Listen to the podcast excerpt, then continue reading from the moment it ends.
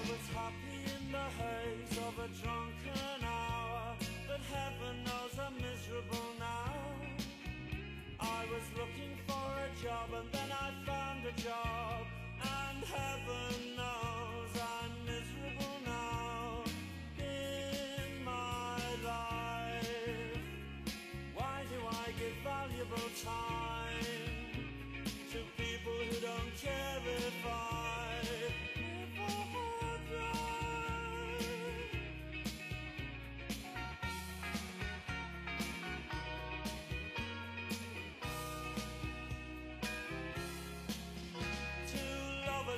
soir.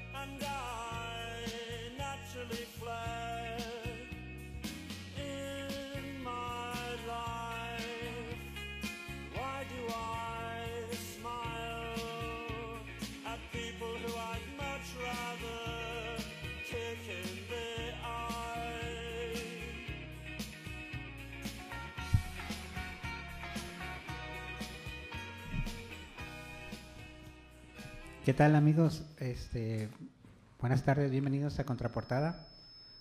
Hoy problemas técnicos para comenzar. Bueno, igual, bienvenidos a Contraportada. Hoy es 15, hoy es quincena.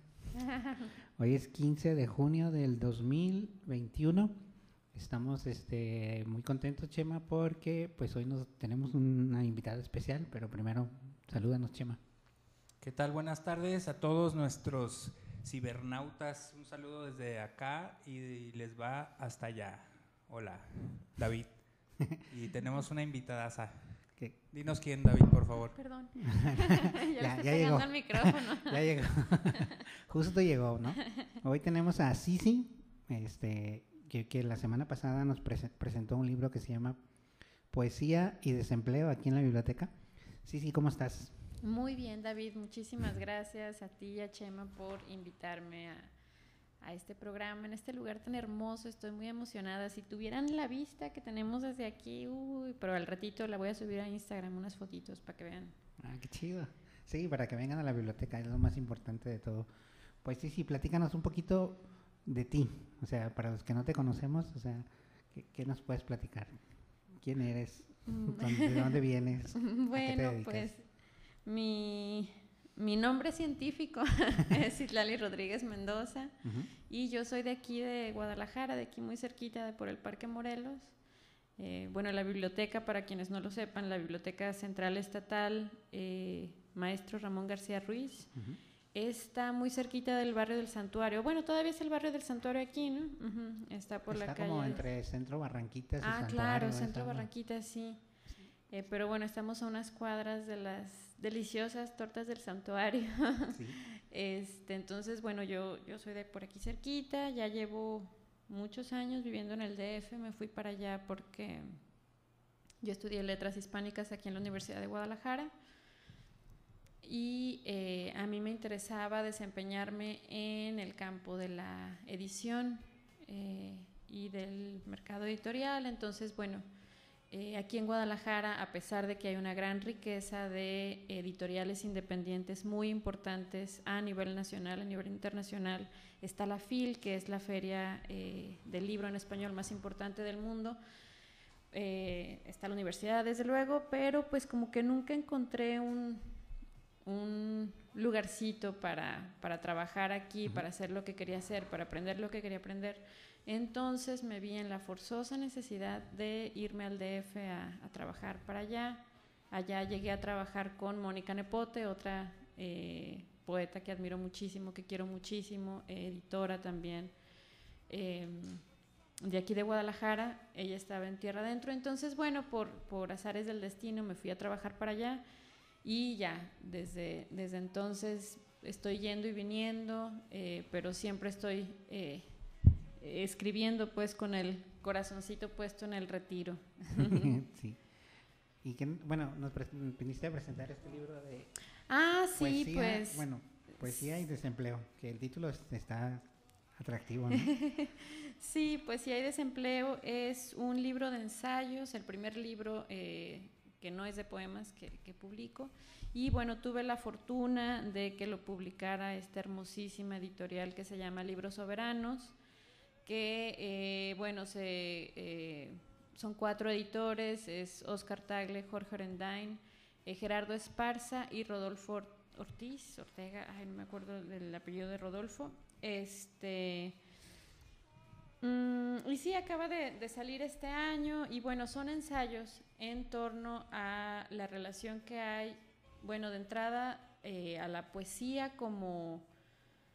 Mm, pues más bien como que me planteo esas preguntas. ¿La poesía es un oficio o es un trabajo o, o, o como, okay. como que muy pocas, muy pocas veces nos planteamos esa relación entre eh, lo que queremos hacer o en este caso el arte que queremos hacer o lo que queremos escribir y el dinero, ¿no? Lo que eh, de lo que hablo aquí un poquito, digo que desde luego no es un tema nuevo para nada, pero digamos es mi exploración personal, es eh, que, bueno, todos, eh, bueno, mi, mi, mi, propia experiencia me dice que tenemos que trabajar de otras cosas para poder hacer lo que nos gusta, para poder escribir poesía y estoy segura de que pasa lo mismo con otros géneros literarios y, bueno, otras, otras disciplinas. disciplinas ¿no? Exacto. Sí, yo, yo también como me, me, gusta a mí pintar y, este, ah. y, y pues no, no, no vivo de eso, o sea, es como tú dices, es como ese contraste o, o, o, ese choque, ¿no? Que te enfrentas de pronto a decir, ¿voy a vivir de esto o, o qué hago, no? Entonces, claro. es como un, buen, un, muy buen planteamiento. Uh -huh. Entonces digo que tu título se me hace muy, muy atractivo, poesía y desempleo. lo, lo, lo y yo pensé que iba a hacer poesía sobre desempleo o algo así, pero este, no, son, como tú dices, son ensayos uh -huh. y, y están muy, muy, muy buenos. Ah, gracias. Sí, pues, este, eh, hablo de algunos poemas que no necesariamente tienen que ver con el desempleo, pero sí eh, uno habla sobre, sobre el jefe, ¿no? Sobre eh, estar en una oficina. Eh, no sé, son como, como poemas que me han acompañado en algún momento, ya sea en, en momentos de, de oficinas y de pues que todos hemos estado ahí, ¿no? Horarios así súper matados. De... Obviamente estamos en México en un contexto donde hay outsourcing, donde no pagan horas extras, donde puede ser eh, realmente... Pues, Desgastante, ¿no? Sí. Como nos sí, platicaba exacto. Chema, que, que, cuando trabajaba en, en la... En la, la tenía pelo y ahora ya no. Ahora ya no. Ayer justamente tuvimos aquí la visita de un profesional de la música uh -huh. Y cuando, eh, cuando dicen, ¿qué quieres estudiar? Música, o quiero ser músico, o, o ¿qué estudiaste? No, pues estudié música. Uh -huh. No, pero una profesión en serio. Uh -huh. Entonces, eh, las artes o las bellas artes no se toman en cuenta como una profesión, como un, sí como un oficio, claro. pero no como una profesión y, o, o, algo que te pueda re, retribuir Exacto. para tu sano esparcimiento, ¿no? económicamente hablando. Entonces, eh, cuando hablas aquí del de libro de poesía, poesía, y desempleo, estaba eh, leyendo en las primeras páginas que cómo, cómo te enfrentas a, al, al, desempleo. Uh -huh. Dices, bueno, yo ya tenía mi regalo de, de el, para el, lo de diciembre. Ah, para el intercambio. Y entonces me despiden y me quedo hasta con el regalo y luego sin, sin, sin empleo y luego me, me, me me encierro en mi casa por lo de la pandemia del COVID-19 y comienzo a, como a caer en cuenta de que de eso, de que estoy desempleada, pero el mismo desempleo, el ocio, es lo contrario del negocio. Pero entonces este, comenzamos a, a, a, producir, a productivos dentro de este mismo ocio y comenzamos a explorar a lo mejor eh, algunas cosas que no, no, sabíamos que estaban ahí latentes. Y pues es bueno, ¿no? Eh, o, cuéntanos algo que, de tu experiencia acerca de la pandemia. Sí, eh, Chema, qué padre está, es, cómo relacionas pues la, la palabra de ocio con, con, negocio, porque justamente, un, como bien dices, pues una eh, de las cosas que nos dicen cuando, nos decimos, cuando decimos de, ah, bueno, yo quiero estudiar algo relacionado con artes o con humanidades, o lo que no sabemos que, o lo que sabemos que son carreras que a diferencia de otras, como no sé, pienso en administración o negocios internacionales o, o incluso comunicación todavía, que es un poquito más, eh, pues no sé, eh, yo pensaría que, perdón, eh, como que en general se cree que hay más campo laboral para, para esas carreras, ¿no? Este, y creo que va justamente eh, encaminado esto al, a lo contrario del, de esta del capitalismo, ¿no? Que siempre te exige ir hacia adelante y, y, y ser mejor y consumir y consumir más y, y acumular y más y tener más. Nunca es suficiente. Que tener más y más. Exacto. Y creo que justo lo que pasa con, con las artes, en el caso particular de la poesía, y no sé, David, a lo mejor tú nos puedes contar ahorita que están aquí los cuadros de David, están hermosos. A ver, no sé si pase lo mismo con eh, las artes gráficas, por ejemplo, pero cuando uno lee un poema, eh, el tiempo de alguna forma como que se detiene un poquito.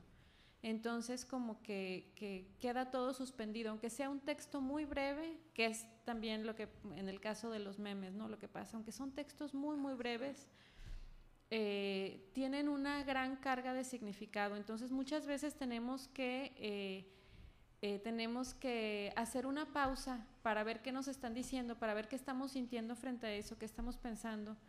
Y eh, bueno, no sé si a la hora de, de dibujar uh -huh. o de, de, pintar sea, pase un poco eh, esta suspensión del tiempo, sea algo parecido, ¿no? Como sí. con la música también. Sí, yo imagino que, que, que todo lo que involucra a, a, al arte tiene esa, esa cualidad de poder detener el tiempo, ¿no? Y no solo detener el tiempo, sino también a veces avanzarlo más o, o, re, o retrocederlo, ¿no? Porque estás, este, estás degustando ahora sí como algo, algo que te, que te motiva o, o te hace... En el largo, en el, o sea, en el recorrido de tu día, pues estás pensando en el trabajo, en pagar las cuentas. Uh -huh, claro. Como tú dices, en esta época, en este mundo capitalista, pues uno está en esto, en pagar, pagar, pagar o comprar, comprar, comprar. Uh -huh. Entonces, cuando te topas con una obra, como con una pieza o un poema, sí es como darte un respiro y decir, bueno, un, ser como más introspectivo, ¿no? Ah, ¿Qué me hizo sentir este poema? ¿Qué me hizo sentir uh -huh. esta, esta pieza, no? Y yo creo que eso es muy importante. ¿Qué, ¿Qué, es necesario, qué necesitamos o nuestros radioescuchas, qué necesitarían para enamorarse de la poesía? Eh, yo creo que no es tanto cuestión de qué necesitamos para, para más que enamorarnos, tal vez yo eh, hablaría más de identificarnos, porque a alguien okay. podría interesarle la poesía. Y yo siento que más bien todos estamos de facto interesados en la poesía, en tanto que la poesía hable de lo que a nosotros nos interesa, en que, que la poesía nos hable de nuestro entorno o de nuestros eh, problemas o aflicciones o incertidumbres también, que es algo otra vez eh, que no, es, no, no nos está permitido y cada vez menos, ¿no? Cada vez tenemos que ser más asertivos o ser más seguros en lo que hacemos o hacia dónde vamos o qué queremos. O, y justamente creo que la poesía es como este eh, freno de mano, pues, así como que nos va deteniendo, como que... A, sí. Sería como relacionarlo como una con una pieza musical, con una sí, obra maestra o con, con una, un masterpiece no sé, algo así. Sí, totalmente. Pues más bien creo que, que eh, pues sí, como decía David ahorita, no solamente con la poesía, sino con, con todas las artes es lo que, lo que pasa, ¿no? O sea, eh, vamos a, disfrutarlas o a relacionarnos con ella, en, con ellas, con estas obras, este, en medida de nuestros ritmos y musicalidades también, porque pues sí, como bien dices, la poesía es, eh, es, es, es ritmo, es música, es antes también, ahora que está, bueno, está, eh, que es un tema muy, muy discutido cada vez más, lo de los derechos de autor, por ejemplo.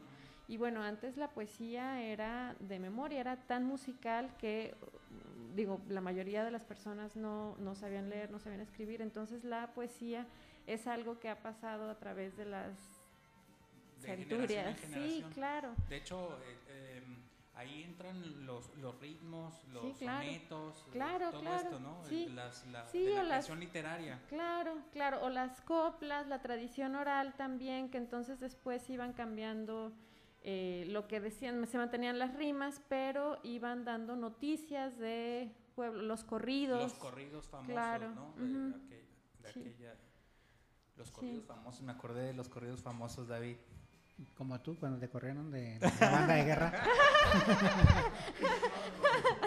¿O de, qué corridos hablas? Justo en la, en la nostalgia. Vamos a un corte. A ver, vamos a un corte y ahorita regresamos.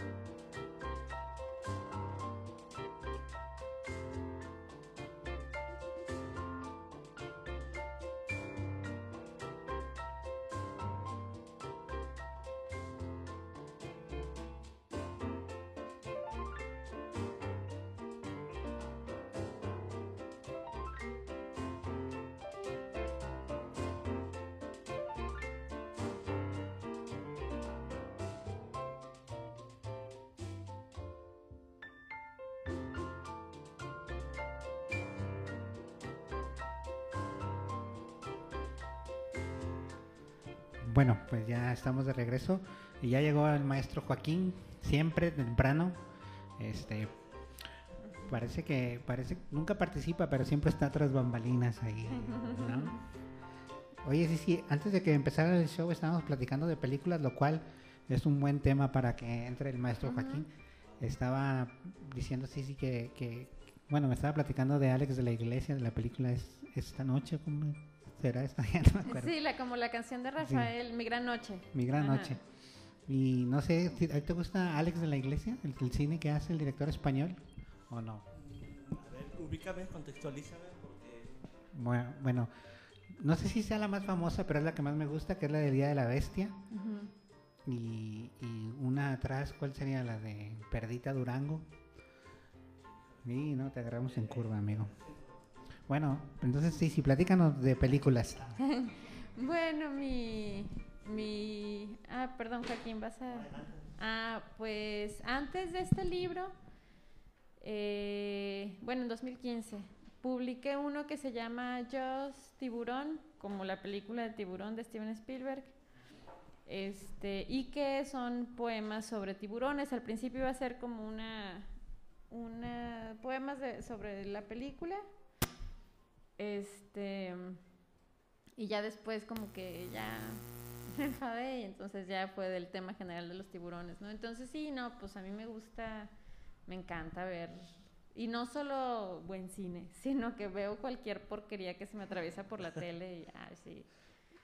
Que yo creo que el cine también es un buen documento para poder hacer este... Hay poesía en el cine. Sí, claro. Si tú, yo me recuerdo a, a Tarkovsky Claro, con claro. sus películas de nostalgia, Sí. Andrés Rublió con esas, esas escenas eh, súper lentas y reflexivas, son muy poéticas, pues. Claro, es el contraste al cine norteamericano, que es este un cine al mil por hora, ¿no? Mil, Sí, mil claro. imágenes por segundo, entonces no dan chance al, al, al que está viendo que reflexione poquito. Dice, Sí. dice, no, continúa, continúa, Claro. continúa. En cambio, el cine de Tarkovsky o de otros en la India este, son, es un cine más reflexivo, pues Sí. se queda así como en un espacio y, se- y la gran mayoría de los niños que lo viera te diría, y, y no pasa nada ahí, papá. No, sí pasa, Ujú. pero tiene una intencionalidad, ¿no? Sí, Digo, ahorita Sí, que hablas sí. de- de- del cine, me parece que el cine puede ser también un, un buen pretexto para escribir poesía. sí, totalmente. Claro, ¿no? Y las, pues sí, la, la poética de las imágenes, ¿no? Este, en poéticas tan eh, peculiares como la de Tarkovsky, que luego siento que creó monstruos como, como esta... Ay, no, ¿cómo se llama este? El de Luz Silenciosa, que Luz Silenciosa está bien bonita, pues, pero que ya después hizo unas cosas... ¿Cómo se llama? Es mexicano. Y si Producción, no, este... busquen. Ay, esta última, ay, Roma. Esa escena que, ajá, que era como, que tenía muchos elementos que podrían parecerse como algo de Tarkovsky o como que era lo que quería hacer este... En, en la película Roma. en la película de ¿dónde Roma, está donde se está quemando la- el... Oh, sí. Ajá. Y que también es que El bosque, insoportable. Ajá, ese Y sí. dura horas y horas y horas. así ya. Sí, sí, Tal pe- vez pero, yo creo, yo creo que ahí a lo mejor este, estos cineastas, pues, que ti- tienen la intención de hacer cosas, ahí escenas interesantes, a veces como que se les pasa la mano o no cuaja bien en el contexto Claro. y entonces, este, en vez de parecer este como un- un- una imagen poética deliciosa, parece como abrupta, pues, en el, en el contexto donde se mueve, pues. Gratuita, sí. Sí, sí, sí, entonces no, está como de más a veces. Sí, Sí, sí, ¿no? Entonces en ese sentido ahí no cuaja muy bien. sí. Eh, Y bueno, también este, por ejemplo, e- eso me da mucha culpa como ver, ver cine, o, o bueno, ahora que, que vemos estos, eh, ¿cómo llamarlos? Servicios de películas en línea. No quiero Sí. decir la marca. No, porque- Sí se puede decir. Sí. Netflix Ah, y cualquier ajá, otra sí, plataforma. claro. Sí. Entonces, en un contexto como en el desempleo que dices, neta, no estoy trabajando y me voy a poner a ver esta porquería que me va a quitar 20 Los- horas de mi los vida. contenidos y, Sí. cómo eh, a- se está de moda también esto de las series y las Claro, bioseries Claro, y te pones a, a ver cantidad de contenidos que realmente la pregunta surge de, bueno, ¿realmente quiero consumir esto? sí, ¿Va? sí, sí, sí. Y, y eso, esa, eso que dices ahorita me, me estoy acordando de una nota de hace que serán cuatro o cinco días, Ujú. de no sé si conocen a Roger Waters, Sí, eh, bueno, pues el bajista de, de Pink Floyd, que Ajá. después se hace independiente, le acaba de decir hace tres días o cuatro días a, a Leo, el dueño de Facebook ajá, y de Instagram precisamente, ajá. este, ¿cómo se llama? Leo Zuckerberg. Leo Zuckerberg. Este, le pidió, le mandó una carta a, a Roger Waters Ajá. pidiéndole que quería utilizar la canción eh, Un ladrillo más en la pared 2 Ajá, eh, en una promoción de Instagram. Entonces este, estaban en una conferencia y Roger Waters le dijo, mira, me acaban de llegar apenas hace unas horas esta carta de Leo Zuckerberg, ¿no? Y pues no, le dice, ¿está loco este o qué? Ujú, Hablando sí, claro. precisamente haciendo un pensamiento crítico de decir lo que a veces las redes sociales y, Ujú. y- y hablando un poquito del digamos que de- del capitalismo extremo y todo este este rollo Roger Waters le dice a este cuate que no que está loco que prefiere quedarse pobre evidentemente no está pobre este Claro. pero jamás va a utilizar esa canción y Sí. empieza a hacer una crítica. Evidentemente, pues lo que está detrás de Roger Waters es todo un sistema de, de- que es que es consistente con lo que él dice desde hace desde el setenta y tantos que sale el, el- el disco este de The Wall, pues. Ujú. Pero eso me hace pensar un poquito esta idea que dices, pues, cómo a veces estamos consumiendo, consumiendo, consumiendo, consumiendo, a veces sin darnos la pausa, porque la poesía, hablando del libro de poesía, pues este, a veces necesitas más bien este, un, un- un- un espacio de tranquilidad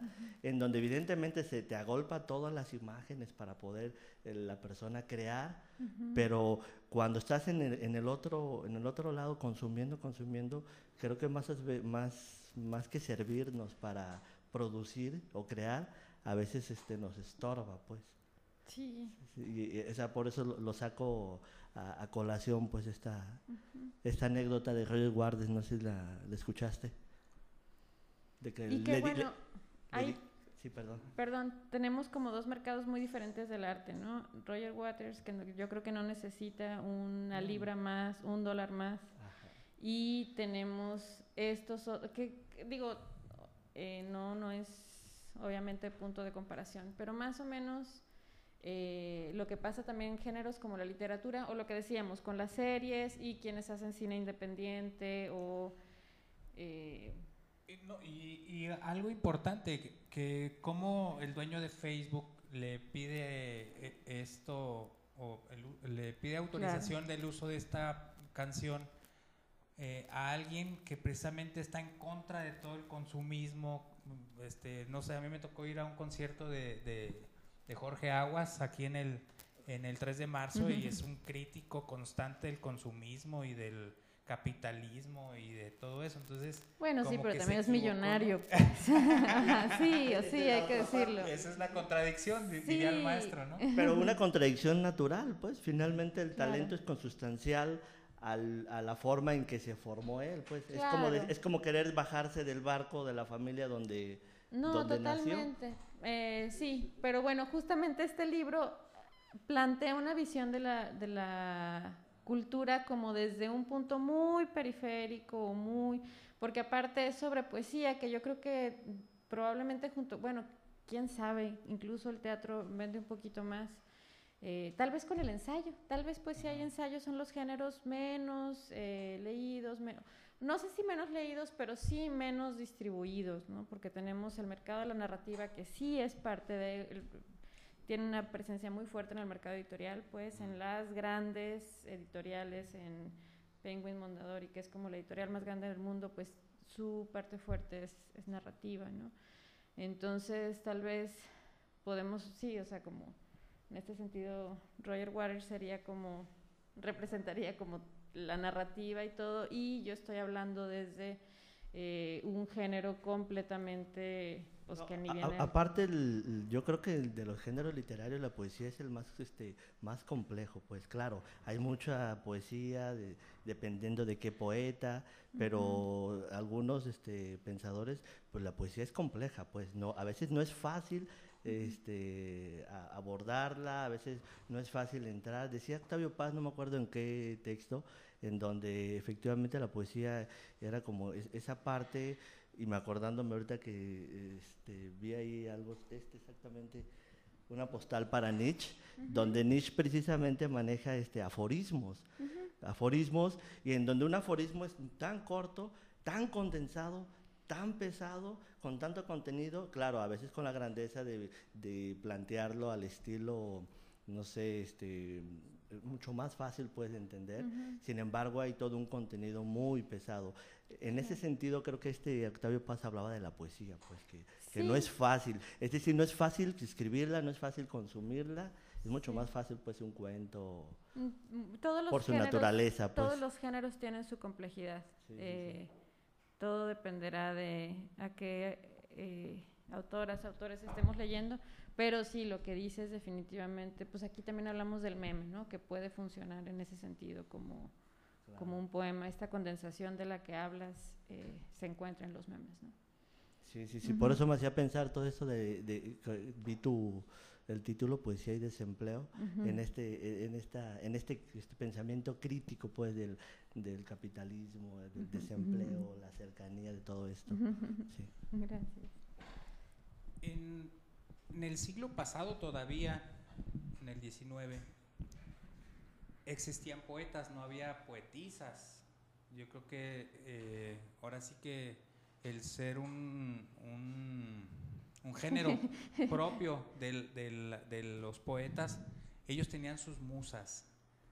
Híjole, Para oh. escribir, para escribir, para escribir, para escribir poesía en el género eh, femenino, ¿qué se tiene? ¿En qué te inspiras? ¿Qué- Mira, qué te yo hace? creo que muchas gracias por preguntar esto porque me encanta hacer esta aclaración. Yo creo que en este siglo tampoco se- existen las poetisas. Te aseguro que si le, o sea, no, no. ¿Cómo no? Yo estoy viendo aquí. No, una, soy poeta. ¿no? No, O sea, soy es- poeta. Es, un sustantivo padrísimo Ajá. porque termina en A y funciona para los dos géneros. Digo, en, pensando en español, que nuestra lengua marca género y bueno, a veces es complicada, pero justamente la palabra poeta es padrísima por eso, porque está libre. yo de- soy poeta, eh, tú, o sea, no, no, no marca género, entonces Ajá. está, está muy padre. Poetisa, la verdad, me parece un poquito en desuso y sí, creo que, digo, no sé qué opinan mis, mis colegas, yo con las, mi- mis amigas con las que, sí, no nos gusta tanto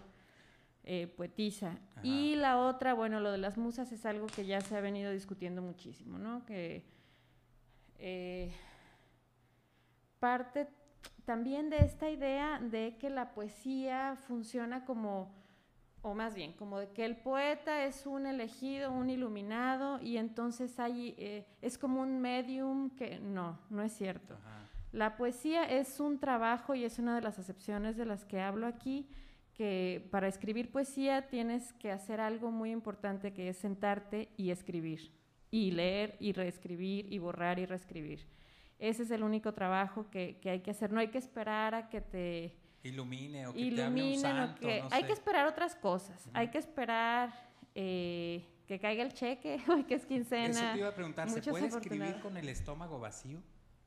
Pues yo creo que de poderse se puede escribir en todas las condiciones posibles, ¿no?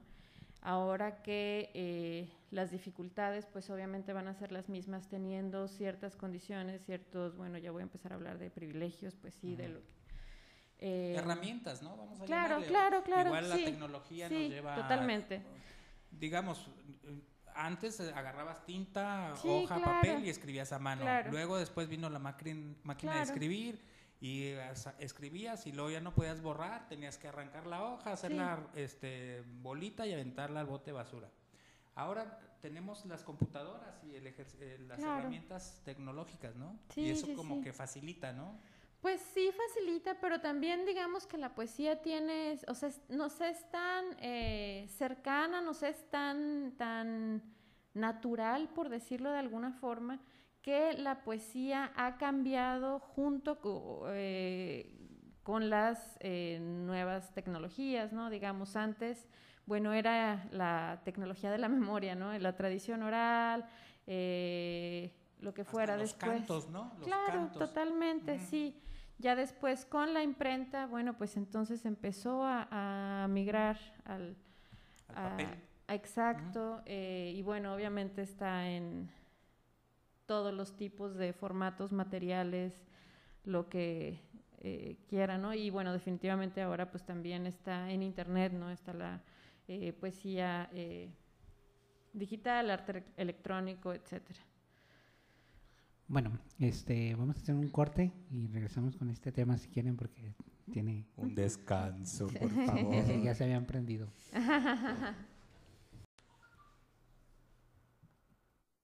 Às vezes nem a noite, nem Deus, nem diabos, nem ateus, nem a terra, nem os céus querem resolver o meu problema. Às vezes nem o dia, nem a luz, nem o sangue, nem o pus, nem o fogo, nem a cruz querem resolver. O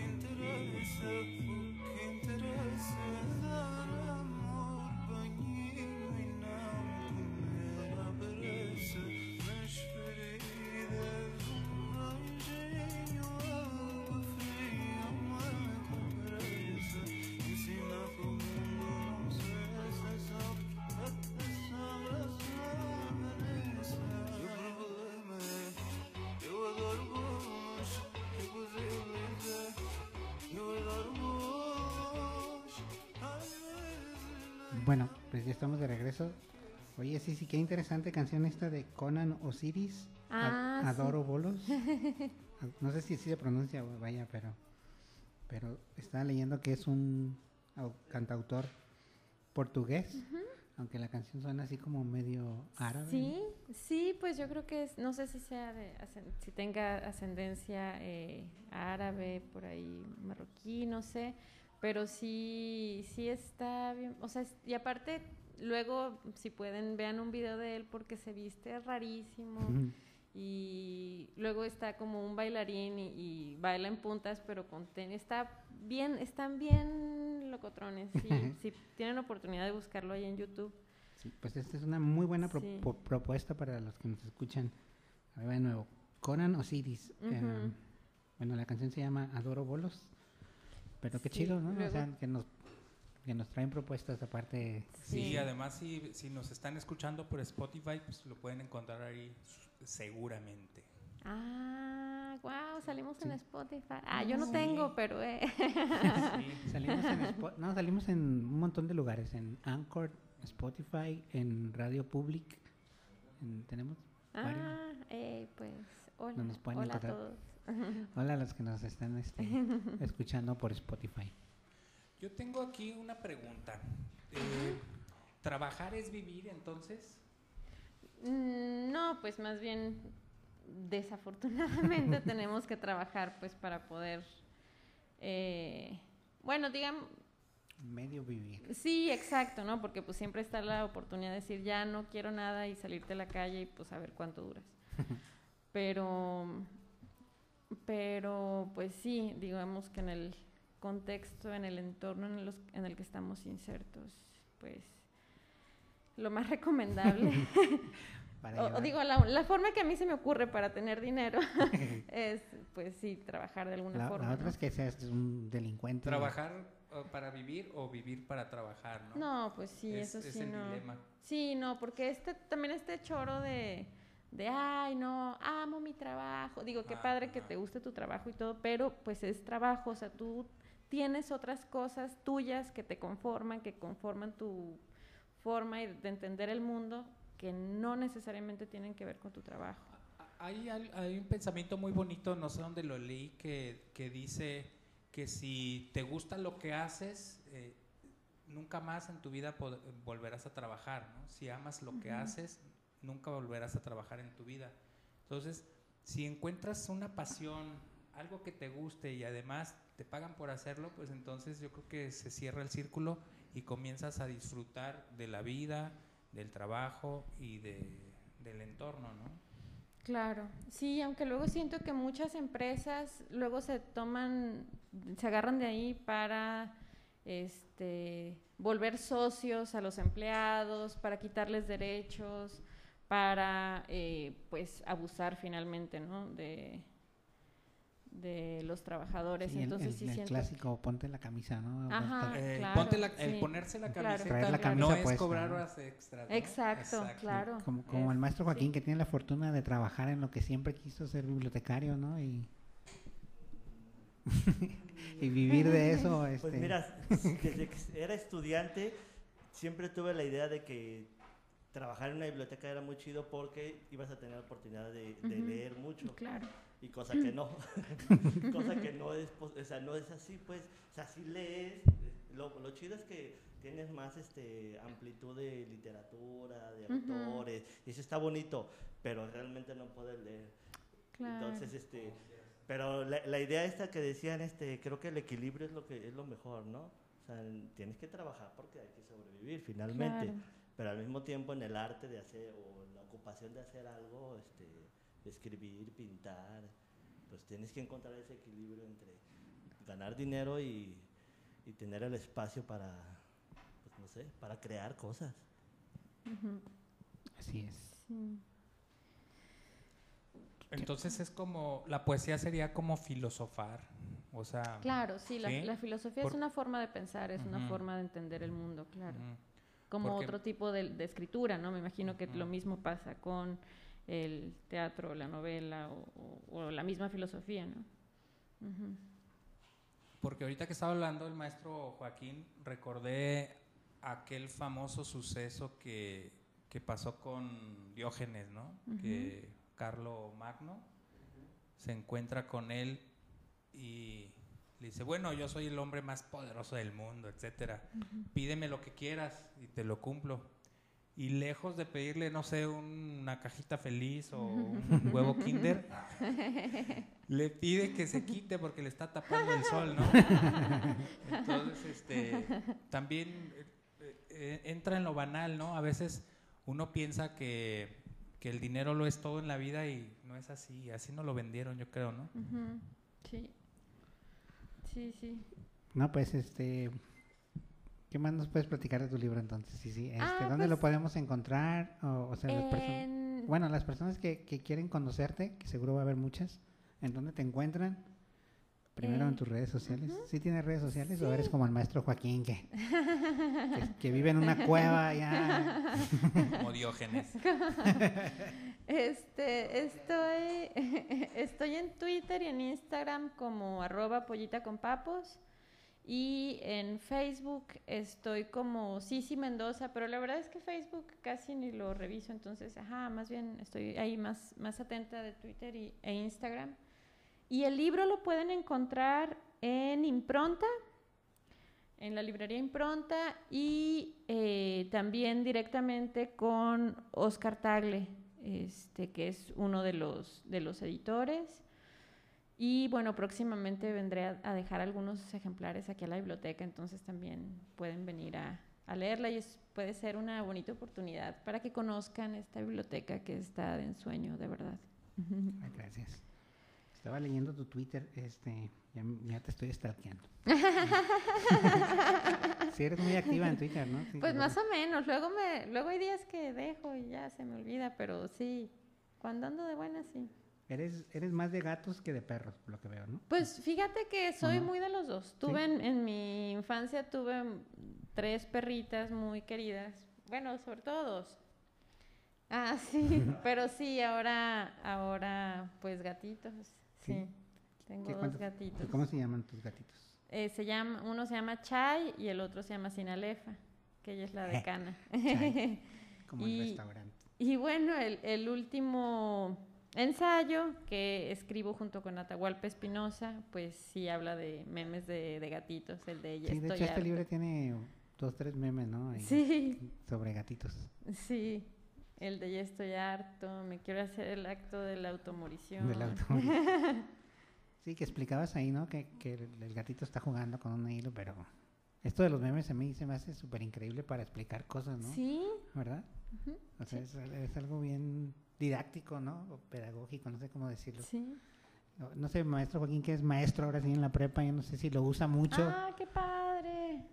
Sí, yo a veces este, uso mucho, fíjate, cosa interesante, no uso el Facebook, pero no necesito usarlo porque la verdad tengo tanta cercanía con los muchachos Ay, o con mi esposa, pues ella tiene su, su Facebook y a veces les dejo actividades de, a ver, hagan un meme tratando de explicar un concepto y el que más vistas tenga, este, son puntos ahí extras para ustedes. Entonces se motivan y empiezan. O hagan un, este, un perfil de, de, de Sócrates con tal idea y se avientan a hacer unos Ujú. perfiles muy interesantes y muy buenos. ¿Cómo me los hacen llegar? Pues con una simple foto, ¿no? A través de. WhatsApp. Y ya después a través cinco mil seguidores, del. Facebook de mi esposa, digo, a ver, métete en tal. Y ya se mete, ah, sí, sí, está muy chido. Y entonces los muchachos, pues este, se prenden, no se aburren tanto y creo que les llega más fácil este, Sí. el contenido, pues en ese sentido. Sí, sí, sí. Sí, Me parece totalmente. fabuloso eso de los memes. O- oye, y hace, ahorita estaba leyendo aquí atrás, dice, lo que más extraña de cuando el mundo existía es ir a respirar bacterias y hongos de las revistas viejas a bibliotecas. Aquí tenemos un montón. Uy, ahorita voy a ir a darme unos tanques. ¿Hace cuánto Este, que no vas a una biblioteca? Pues fíjate, que yo creo que esta es la primera a la que a la que he vuelto desde que desde pues sí desde antes de la pandemia. Ah, bueno, tal vez a la de mi escuela que del Colmex allá en el DF. Pero sí como pues justamente terminé mi maestría sobre Bandera de Provincias, que es una revista que se publicó aquí entre 1929 y 1930. Entonces sí tuve la fortuna de ir a trabajar a los fondos especiales de la Biblioteca Juan José Arriola. Este, y sí, como que sí, sí extraño, extrañaba mucho, pues ya ahorita ya aquí estamos de regreso, entonces pues muchas gracias. Pues cuando quieras, la biblioteca está, puertas abiertas, como le decimos a todos los que vienen, este, que, que, que regresen, porque luego se van como, como mayates con todo hebra, con todo hilo, ¿no? ¿Qué les parece si vamos a un comercial? A ver. ¿Qué necesitamos para inscribirnos y venir a la Biblioteca Central por uno de nuestros libros favoritos? Una identificación oficial, comprobante de domicilio, vienen, se inscriben aquí en un formato muy fácil, en cinco minutos lo llenan y se traen un aval con los mismos requisitos, identificación y comprobante de domicilio y un teléfono. Entonces ya nosotros lo registramos, les hablamos, si vienen los dos, el, el interesado y el aval, en ese momento se llevan sus libros, se pueden llevar tres libros a su casa por 15 días, por, ho- ahorita Ah, por lo de la pandemia. Y si, si no los terminan de leer en 15 días, pueden renovar por teléfono otros 15 días. Y así de fácil puede- pueden tener acceso a este acervo cultural de cerca de 55 mil ejemplares que están a la disposición de todos ustedes. Próximamente 50.000 uno con el que nos va a regalar. Ah, sí, sí. para. 50 mil uno. que, que luego aquí van a poder encontrar es de poesía Poesía y desempleo. en el fondo, en el fondo de escritores jaliscienses. Ay, qué bonito, muchas gracias. Qué emoción. Tenemos libros ahí muy padres. El otro día me encontré con, el- no sé si conoces a Julio Aro. Tiene, sí. tiene una obra de Sa- teatro aquí. Sí, y sabes que yo no sé con quién hablé, hace como dos años hablé para preguntar si tenían, porque tiene dos obras de teatro. Sí. Una está, bueno, no sé si las dos están publicadas por El Milagro, no recuerdo, pero una estaba en el Centro Cultural Helénico, en el DF, y otra estaba aquí. Y hablé y alguien, no sé quién me contestó, súper Ah, amable, pero me dijeron yo. así, sí, claro. pero de verdad que, que fue una sorpresa muy bonita. Primero que, que la tuvieran, pues, que, y, y luego la atención, porque como que uno también a veces dice, ay, no, pues, ni van a contestar, o como que... el- Perdón, déjame decirte que yo me enteré de esa obra de Julio Aro por una persona que habló de México. Creo que fuiste tú. ¡Ah! ¡Joaquín! eh! Se, se Oye, cerró el pues, círculo. En, en ese Ah. momento, cuando yo empecé a buscar como me gusta, dije, ah, pues sí, ¿cómo no me dice Julio Aro? Sí, hay Em- que poner el personal. em- em- empe- empecé a buscar y dije, oh, sí hay aquí algo. Entonces ya fue cuando te, te, te Ah. comenté, sí, sí está. Y, y creo que hasta le sacamos foto. Yo le saqué foto, pues, o una fotocopia. Qué padrísimo. Uy, Joaquín, pues Sí. muchas gracias. Sí. La verdad es que fue muy alentador y muy bonito que porque me trataste así súper bonito. Obviamente, pues, o sea, no nos, nos acabamos de conocer ahorita. Este, entonces sí fue como muy bonito de, ah, qué padre, pues sí están, finalmente están Sí, cuidando porque- el porque yo- acervo. Yo, no sabía que había escrito, pues. O sea, Sí. o sea, por lo menos que se había sido publicado. Ajá. Entonces ya cuando lo vi, dije, ay, no, no, sí es cierto. Sí, sí está aquí una obra. Sí, Sí. sí, sí. Pues aquí tenemos, creo que es la de la mujer araña, ¿no? La, el, el- el libro. No- no, algo sobre la mujer araña es una obra de teatro. Ay, ahorita vamos a verla. De hecho, de hecho le, pues es una copia así medio que ya está muy delicada y se le están cayendo las páginas. Ay, ya Y la necesita. creo que la, creo que la vez pasada que vino mi primo con el que grabó mi lo, le sacamos copias y se la llevó. Pero el libro está en, En reparación. en reparación, ¿cómo se llama? Encuadernación. ¿Cómo se llama el Encuadernación. departamento de Lupita, Hospital. amigos? El Hospital de Libros, ¿no? Es encuadernación, ¿no? Un saludo para nuestra compañera Lupita, que por aquí anda también, hoy vino a... Sí a que nos debe también material. nos debe también una entrevista y Sí, de sobre Lupita. Ah, sobre los es- sobre los sustos en la biblioteca y estas anécdotas ¿no? Sobre la monja. Ay, platíquenme de la monja. sobre Soy las coleccionista de monjitas. anécdotas. Aquí aquí bueno, pues cuestión de que vengas un día en la noche o algo así. Para que te tomes una foto con ella. Ah, No, no, es una es un mito de la monja, no sé si sea pues yo no- yo tengo aquí cuatro para cuatro años trabajando y no he tenido ninguna experiencia No, so- ninguna. sobre satu- Oh, Sobrenatural, perdón. Ya no nos da- Y este, no sé, Joaquín, si ha tenido experiencias, su- pues ya es que tiene como... Mira, yo 20 tengo aquí ya bastante tiempo. este, yo entré en la biblioteca militar en el área invidentes, luego me, me cambiaron para acá. Ajá, Y anteriormente se quedaban policías estatales 24 por 24. Ajá. Entonces salía uno a las 6 de la mañana y entraba Ajá. el otro. Y ellos decían que escuchaban muchísimas cosas, que se caían cosas, que Ah. aventaban cosas. Entonces había policías que eran muy miedosos y no se metían, se quedaban acá afuera. Oh. Se metían y en la mañana pues ya está amaneciendo, todo estaba acomodado, todo estaba muy bien. Este, y pues bueno, uno apela a, lo que ellos dicen.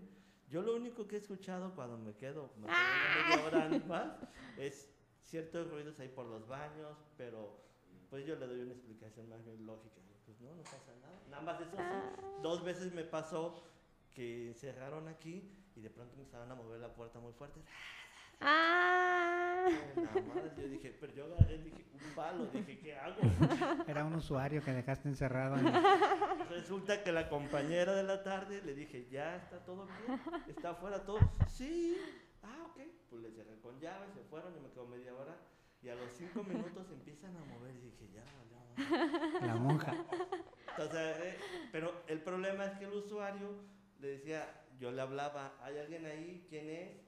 No me contestaba. Y le dije, No mires a la luz. Hasta que dije, pues tengo que abrir, le empecé a abrir. Este soy yo. Estaba bien espantado el muchacho. Ay, pobre. dije, pero pues sí me sacó un susto, dije, ay, ¿quién será?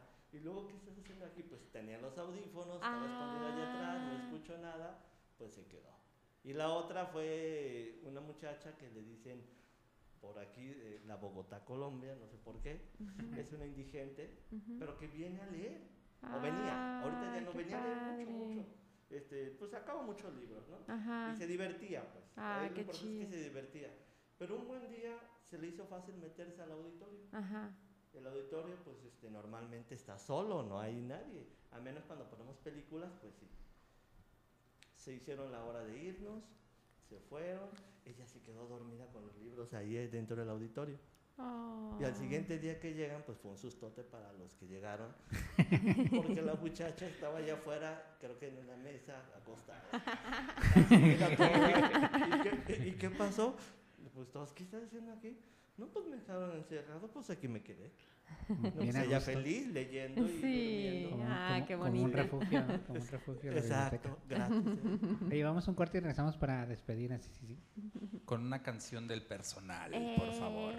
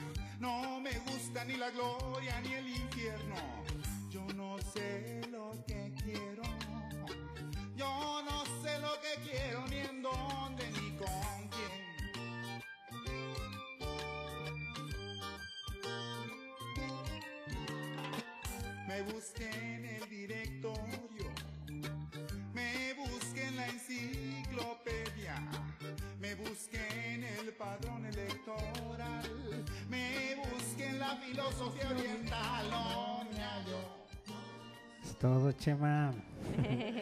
ya estamos de regreso aquí en Contraportada. Este, ya para despedirnos, no sé si si, si quiera agregar algo, comentarnos, platicar, leernos o lo que ella guste, ¿no? Este, ya le dije que son sus 15 años. que- Muchas gracias. ¿Qué, qué libro les recomendarías a los muchachos? Como para interesarse en la poesía, en la Eh, literatura en general. Eh, no, pues yo creo que, que más bien, más que recomendarles un libro, pues am, la recomendación es que vengan a las bibliotecas públicas, o sea, las portadas les van a llamar, los temas les van a llamar, los temas, los autores, los tratamientos están ahí, solo es eh, pues encontrar lo que a cada uno le gusta, ¿no? No, no todos tenemos los mismos gustos, no, no, eh, entonces, pues nada más acercarnos, digo, qué mejor lugar como, como esta biblioteca.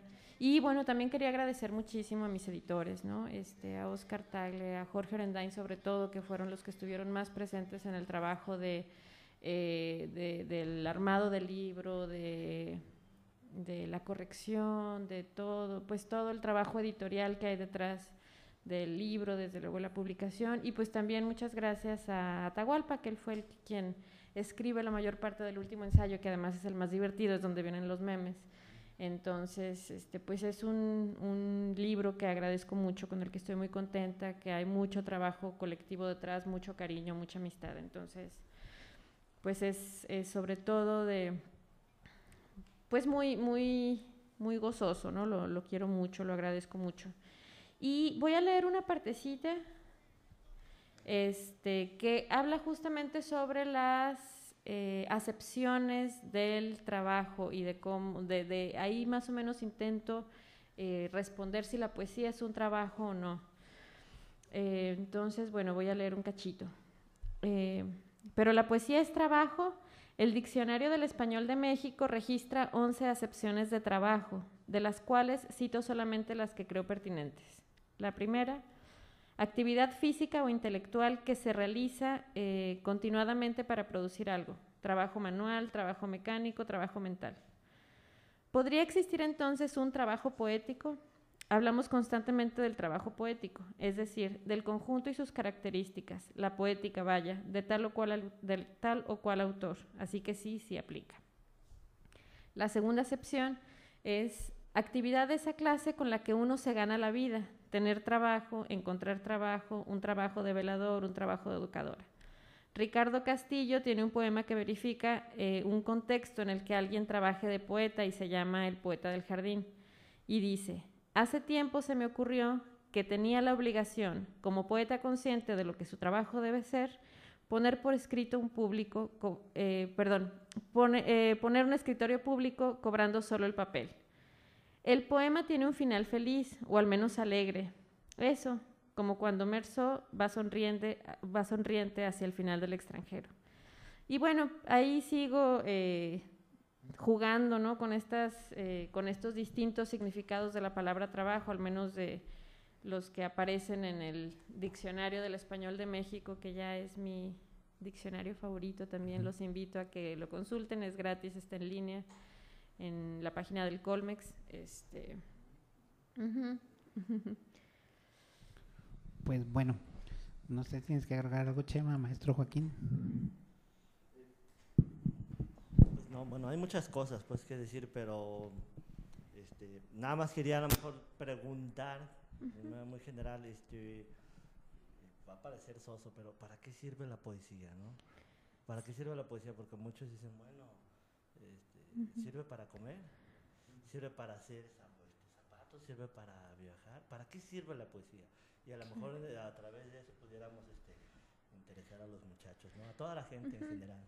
Pues yo creo que la poesía sirve sobre todo para tener memoria e identidad. A través de la poesía nos conocemos, a través de la poesía nos escuchamos, tenemos correspondencia, tanto entre nuestros pares, nuestra sociedad, pero también hacia nosotros mismos, ¿no? Y esta memoria y este conocimiento de alguna forma nos van a ayudar por lo menos un poquito para, para poder realizar el trabajo que tenemos que realizar, que está muchas veces muy lejos de la poesía, ¿no? para poder sobrevivir un poquito o vivir de un- una forma un poco más vivible, si es que se puede la redundancia, ¿no? Pues nada, yo nada más eh, agradecer a las autoridades, a nuestros jefes que nos dan el espacio y la oportunidad de estar aquí enfrente de un, un micrófono y compartir con todos ustedes esta bonita, este bonito ejercicio, de agradecer de la presencia de Citlali Muchas aquí en. Contraportada y pedirles a todos nuestros radioescuchas que practiquen la lectura y hagamos de la lectura un deporte nacional. Sí, señor. Bueno, pues entonces, pues, mm, Muchísimas gracias por la invitación. gracias, sí, sí. Nos vemos. Bueno, dejar, decirte que están las puertas abiertas para cuando quieras regresar, ¿ok? Muchísimas gracias, David. Gracias, Joaquín. Gracias, Chema. Nos vemos. Hasta luego, adiós.